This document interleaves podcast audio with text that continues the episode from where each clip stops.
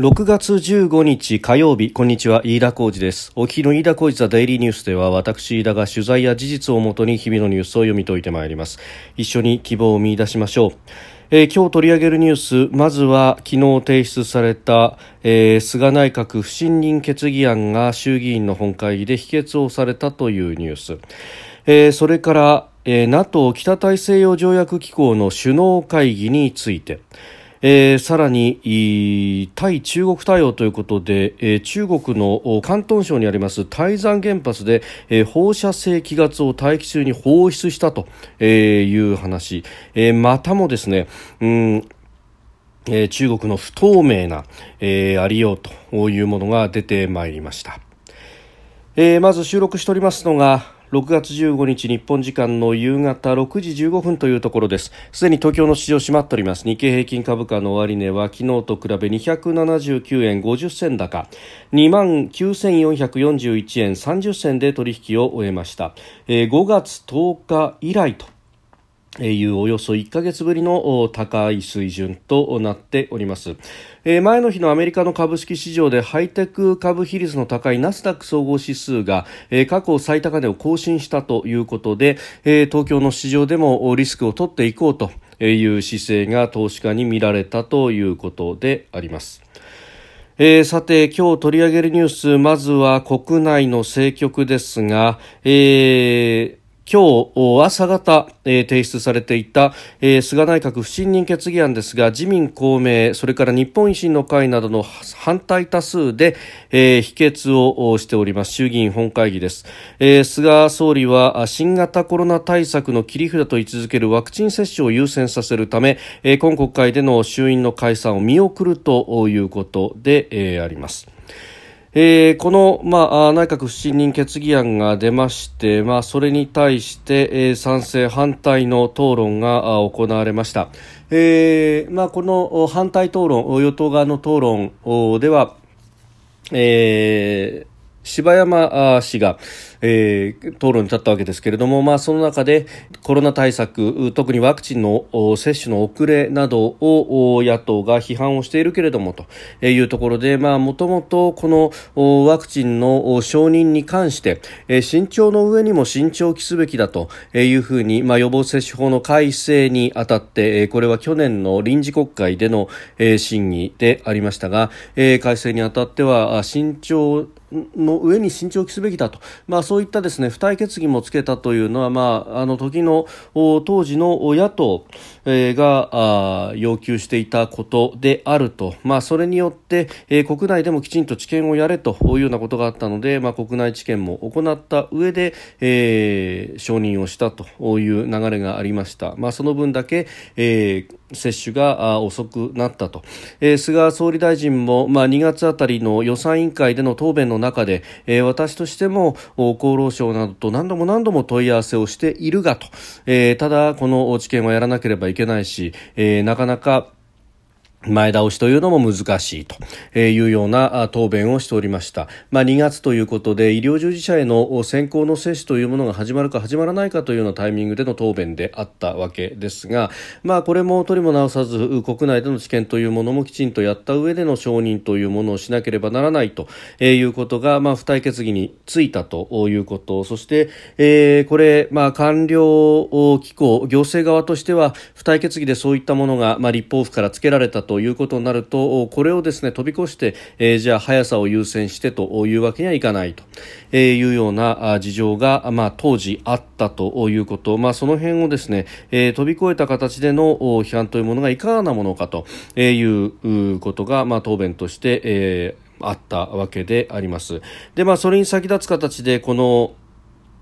野党4党が提出した菅内閣の不信任決議案その趣旨説明というところで、立憲民主党の枝野代表も演説をに至ったわけであります。えーまあ、趣旨説明の部分でですね感染防止、感染拡大防止策、まあ、失敗しているんだということを言っています。で、まあ、その中で最大の失敗ということで、えー、検査体制の遅れ、1年半にわたって怠ってきたと、えー、いうこと、そして、えー、もし立憲民主党が政権を取れば、新しい政権では官邸の強力な司令塔の下で、えー、民間も含めた幅広い能力を結集させて、誰でもすぐ受けられる PCR 検査、す、え、べ、ての感染者とその周辺に直ちに幅広く、えー、実施できるゲノム解析の体制を確立するというふうにおっしゃっておりますが、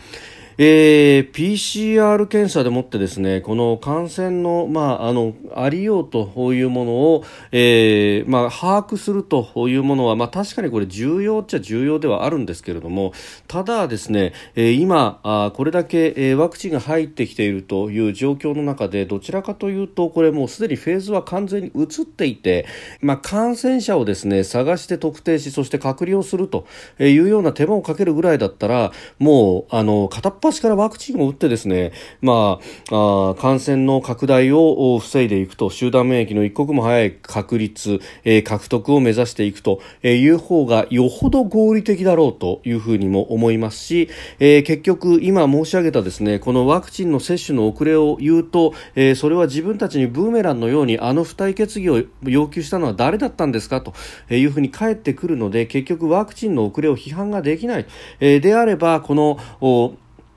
えー、PCR 検査の部分で、まあ、批判するしか、えー、方法がないのかもしれませんけれどもこれ論理的な整合としてはですね、えー、今はワクチンを急ぐべき時であるということ、えー、PCR 検査をやりそしてゲノム解析までやってですね、えー、莫大な費用とそして、えー、人員を投じて、えー、そこにリソースを割くということが果たして合理的かどうかということを考えるとですね、えー、これはあのちょっと議論がすでに周回遅れになってしまっているという形を否めないなという感じがあります。えー、もちろんですね、その、まあ、接種の部分で自治体によって、まあ、様々差が出てしまっているというところをどうやって底上げするか等々というあたりに関して、え、まあ、様々な提案があってもいいし、え、あるいは、え、自治体によって、まあ、あの、様々な工夫がいろいろと出てきた。で、その上、えー、自衛隊による大規模接種センターであるとか、え、あるいは職域接種というものが大学であったりとか大企業を中心として、え、出てきているというあたりもですね、まあ、あの様々取り組みは広がってきているということは決して、え、悪いことではないだろうと、え、思いますし、まあ、その辺を途切れさせないためにもここで解散は打たずに、まあ、解散を打つとなると、え、当然ながらえー、基礎自治体が、えー、その選挙委員会等を中心として、えー、選挙に向けての体制づくりというものをしなければならないということで、まあ、そこを妨げるわけにはあそこをやることによって、えー、ワクチン接種を妨げるわけにはいかないというようなことで、まあ、今国会での解散は見送りということになったようですがうんここら辺も含めてですね、えー、何か去年のこの時期だったらこの議論も、まあ、あのありだったのかもしれませんが、えー、今年になってからも1年半変わらずに、えー、PCR 検査、ゲノム検査、えー、ゲゲノム検査というものを言うということが私には、まあ、あまり理解ができないというところで、えー、ありました。まあ、あの消費税のですね減税を目指しますというふうに枝野さんが言っていたというのは、まあ、非常にこれはいいところでもあって、まあ、これに関してですね、えー、評価をする向きというのもあった、えー、ようにも見えます、えー、今10%のものを5%にすると。まさにですねこれはそのあの集団免疫の獲得前後から、まあ、経済は徐々に動き出していく、え、それに合わせて、え、消費を喚起していくということ、まあ、これはですね諸外国もやっているいわゆる、え、財政とそして金融で、え、車の両輪でですね、え、経済を活性化させていく、まあ、ある意味の high pressure economy と高圧経済というようなもののを目指していくと、まあ、その方向性はいいんですけれどもただ、そのキックオフとしてのえこの新型コロナの抑え込みというところは、え PCR やゲノム解析ではなくおそらくは、まあ、もちろんそれあの余裕があればやればいいと思うんですが、え、まずはあワクチンだろうということを私は思うところであります。えー、さあそして、えー、続いてですけれども NATO 北大西洋条約機構の首脳会議が開かれております。14日首脳声明を採択しました。加盟国の人工衛星など宇宙空間を舞台とした攻撃は NATO 条約第5条に基づく集団的自衛権行使の対象になりうるとして宇宙軍拡を進める中国やロシアに対して強い警告を発したということであります。あの中ロによる宇宙の軍事化を牽制したと宇宙への攻撃宇宙からの攻撃あるいは宇宙宙での宇宙とと宇宙の、えー、攻撃というものも、えー、全て集団的自衛権、えー、この行使の対象となり得るのであるというふうにですね、まあ、明記をしたということ、まあ、そして、まあ、対中国というところもですねさまざ、まなこれ要素があって、まあ、その中にはこの宇宙というものであるとかがやっぱり、えー、中心となるんですけれども、まあ、後ろの方のパラグラフでは、えー、中国についての言及もあるということであります。でまあ、あの体制上の挑戦を及ぼしてていると書きつつ、えー、同盟の安全保障利益擁護のために中国に関与もするというふうにも述べているということで、まあ、あのこれは NATO の中特にヨーロッパ諸国の中には、えー、中国との間でえ経済的な利害関係を抱えていてなかなか強く言えないという国もあるので、まあ、あの様々な過激の中でこういった、え、関与というような少し弱まった表現、えー、も含めてということになりますが、まあ、ただあの沿岸の西側沿岸、まあ、あフランスであるとか、え、の NATO 諸国やアメリカというところは、え、対中国でもメッセージを発したいというところもあって、まあ、いずれにせよ、えまあ、前々と比べるとこの東アジアについての言及というのも NATO の中で、えー、強くなってきているということは言えるんだろうと思います。もともと北大西洋条約機構ということですし、まあ、西ヨーロッパ諸国の、えー、安全保障に関してアメリカをコミットさせるという、まあ、かつては旧ソ連、えー、そして今はロシアというのが、まあ、あ主たる目標とこういうところでのこの同盟関係ですから、まあ、当然ながら対ロシアであるとか、ヨーロッパ大陸の安全保障についての言及が多いんですが、まあ、あのそれを差し引いても、中国に対しての言及というのも非常に増えてきているということで、まあ、あのこれは大きな変化でもあるしそして、えー、日本を含めた東アジアの諸国にとっても、まあ、あの間接的であるかもしれませんけれどもこういったことが増えてくるということは、まあ、非常に歓迎すべき事態なのではないかというふうに思います。えー、また他方ですね、えー、今日は、えー、ASEAN 東南アジア諸国連合の拡大国防相会議が、えー、開かれると、まあ、16日ですから、まあ、あの日本時間でも明日開催ということになりますが、えー、この拡大国防省会議での宣言草案が出てまいりまして、ASEAN の国防大臣間で、構築するホットライン網を中国やアメリカ、あ日本、インドなどに拡大する方針を盛り込んだことが、えー、今日分かったということで ASEAN の外交筋が明らかにしております。まあ米中間の対立で緊張が増す南シナ海問題を念頭にして不測の事態に備えて安全網を充実させると、まあ、こういったホットラインを設けようということはありますが他方ですね南シナ海における行動規範などは、えー、中国側は、えー、どちらかというとこういったあの多数の国々マルチでの約束作りというよりも、えー、当事国同士倍でやりたいと、まあ、当然ながらマルチということになると日本やアメリカそれからオーストラリアインドという、まあ、クアッド諸国も入ってきますんで、えー、中国にとっては具合が悪いと。それよりは例えば対ベトナム対フィリピン対マレーシアというような、えー、2国間であれば当然ながら、まあ、ある意味ジャイアントのび太みたいな関係になりますんで、えー、抑え込むことができるということを目論んでおりますが、まあ、ASEAN ととしてはここは一丸となってそして他の国々も巻き込んで、え、バランスを取りながら中国に対しても、えー、対峙をしていくというようなことが出てきた、まあ、これ自体は歓迎すべきことですし、まあ、あるいは、え、日本としても積極的にコミットすべきことであろうということであります。まあ、あのこれは情報交換のインフラ構築ということですが、まあ、相手の意図を見誤らないためにホットラインを設けるということは、まあ、これあのいわゆる信頼醸成措置というような、えー、相手を誤解しないための措置の上等手段でもあるというところで、まあ、あのこういったことが出てくるというのは、まあ、日本にとってあるいは東アジアの安定にとっても、まあ、あいいことなんだろうと思います。でまあ、中国のさまざまなですね横暴というものがいろんなところに出てきておりますが広東省にあります台山原発というところで、えー、放射性の気ガスを大気中に排出したということが出てまいりました。であのこれですね、えー、中国側の発表というよりも、えー、これはですねもともとこの台山原発に対して、え技術を提供していたあのフランスからまずは出てきた話であるというところが非常にこうきな臭いと。いうことがあります。で、このですね、中国台山原発で、まあ、機能上の問題によってですね、えー、この放射性物質がで漏れたというような可能性について、あの、フランスの原子炉メーカーフラマトムというところが、えー、まずは明らかにし、それがアメリカのメディアが、あまあ、それに先立って報道していたと CNN がまず報道しそして AFP など、えー、フランスのメディアもこれを報道しだしたということで、まあ、そういったた国際的な報道網によって、えー、中国側も、まあ、これを認めざるを得なくなったということなんですが一方で中国の報道官はあこれに関してですね、えー、環境への影響はないというふうに主張しております。ただあのこれに関してはその明快なエビデンスであるとかというものは全く出てきていない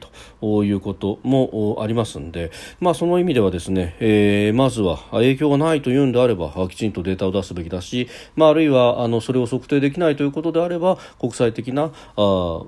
調査団というものの受け入れも含めて、えー、検討しなければいけないだろうと、まあ、IAEA 等々もですね、えー、きちっと入れて、えー、これはあの見ていかなければいけないだろうということを思うところであります。だ思うところでありますし、えーまあ、中国はですね、まあ、あの福島第一原発のおまあ、あのこれ処理水でありますが、えー、トリチウムだけが残った水に関してしかもそれを、えー、環境基準の40倍にまで薄めて、えー、海に放出するという方針。しかもこれは、えー、国際的な原子力機関 IAEA がですね、えー、これだったらもう全く安全性は担保されるであろうと。で、えー、もし心配だったら IAEA が常にモニタリングをして何かあったらきちっと止められるような体制も作るということで、まあ、これであれば全く環境への問題もないだろうというお墨付きまでついているものに関して中国は、えー、環境への問題があるというふうに